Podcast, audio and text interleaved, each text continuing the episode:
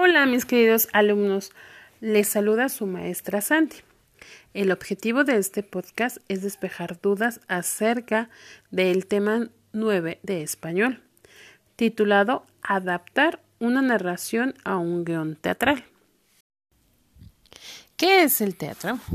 Es una de las artes escénicas, es decir, es aquella que tiene lugar en un escenario y consiste en la recreación de uno o varias historias de distinta índole, mediante actores, discursos, músicas y escenografías.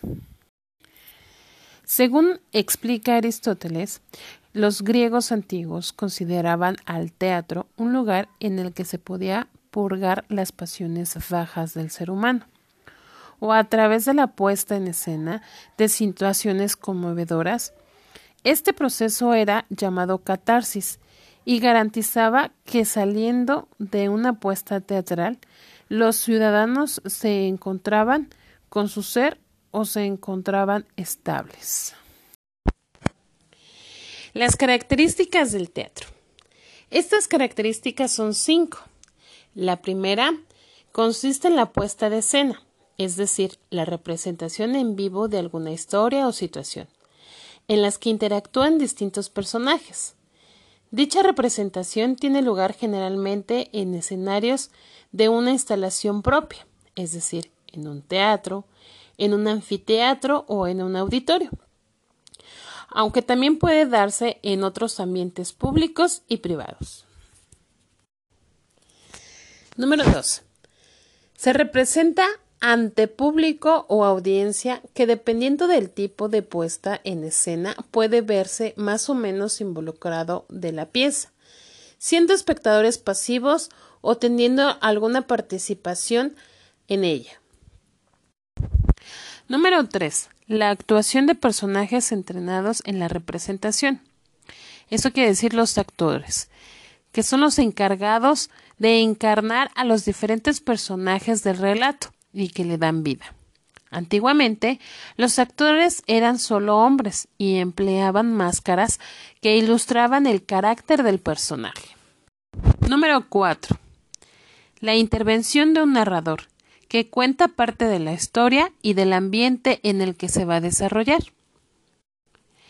Número 5.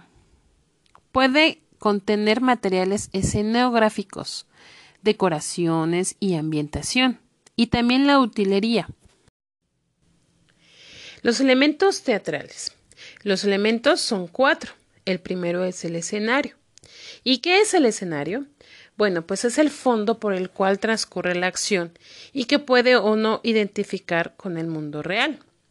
En él suele hallarse los elementos de la escenografía, que forman parte de la decoración y que le aportan atmósfera a esta representación. Muchas obras teatrales perciben de la escenografía y simplemente usan la actuación para sustentar el fondo, el decorado e incluso la utilería. La utilería es el segundo elemento teatral. ¿Qué es la utilería? Bueno, son los objetos por los cuales los actores interactúan. Por ejemplo, la espada, las flores, la mesa, los vasos. En la obra de Hanser y Gletter, por ejemplo, uno de los objetos con los que interactuó mucho Hanser fue con las migajas de pan. Los actores es el tercer elemento. Ellos son los más importantes de toda la pieza teatral, quienes encarnan toda clase de personajes y llevan adelante la obra, al representar las acciones de la trama. El cuarto elemento es el guion. Es el texto dramático que contiene las indicaciones que representan la obra y que pueden ser más o menos obedecidas por el director de la obra. Este director se le llama dramaturgo. Es decir, que el dramaturgo es el autor de las obras dramáticas. También le permite adaptar textos y montarlos.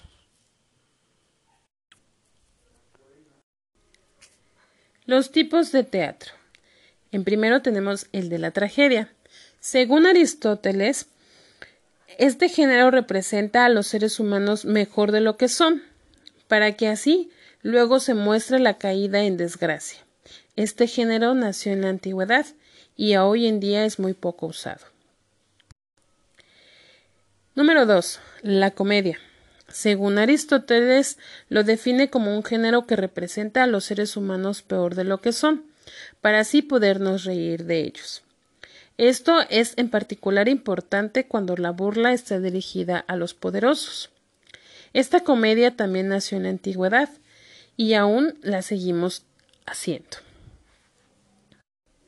En el número 3 tenemos a la tragicomedia originalmente conocida como la drama.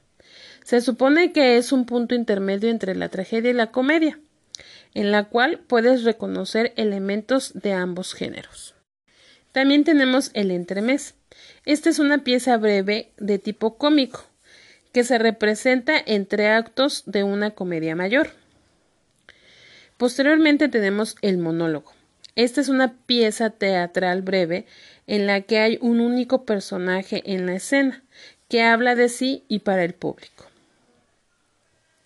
Continuamos con la Baudelin, una comedia ligera cuya trama se basa en los equívocos, las malas interpretaciones y tiende a estar llena de escenas amorosas y numerosos musicales.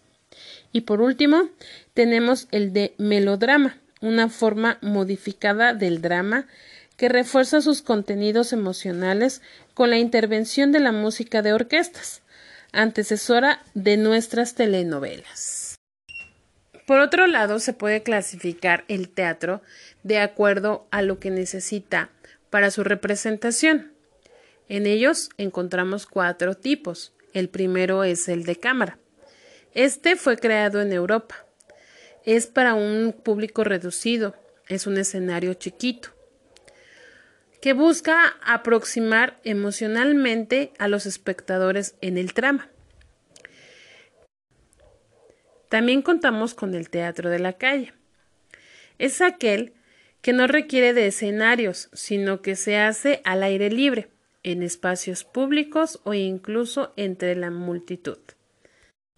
El teatro de títeres. Como su nombre lo indica, es una variante infantil o no que emplea muñecos en lugar de actores. Y por último, el teatro de inversión. Aquellas variantes vanguardistas que incorporan al público a la obra, ya sea como espectadores silenciosos, pero representan en escenas o como participantes involuntarios de la trama. Espero haya despejado las dudas acerca de lo que es el concepto, las características y los tipos de teatro. Recuerda que en esta contingencia nos debemos de cuidar todos. Procura no salir de tu casa y si llegas a salir, usa las medidas preventivas, que son ponte el cubrebocas, que te tape cara y nariz. Mantén una distancia de un metro y medio de persona a persona. Lávate constantemente las manos. Si no cuentas con agua y jabón, utiliza gel antibacterial.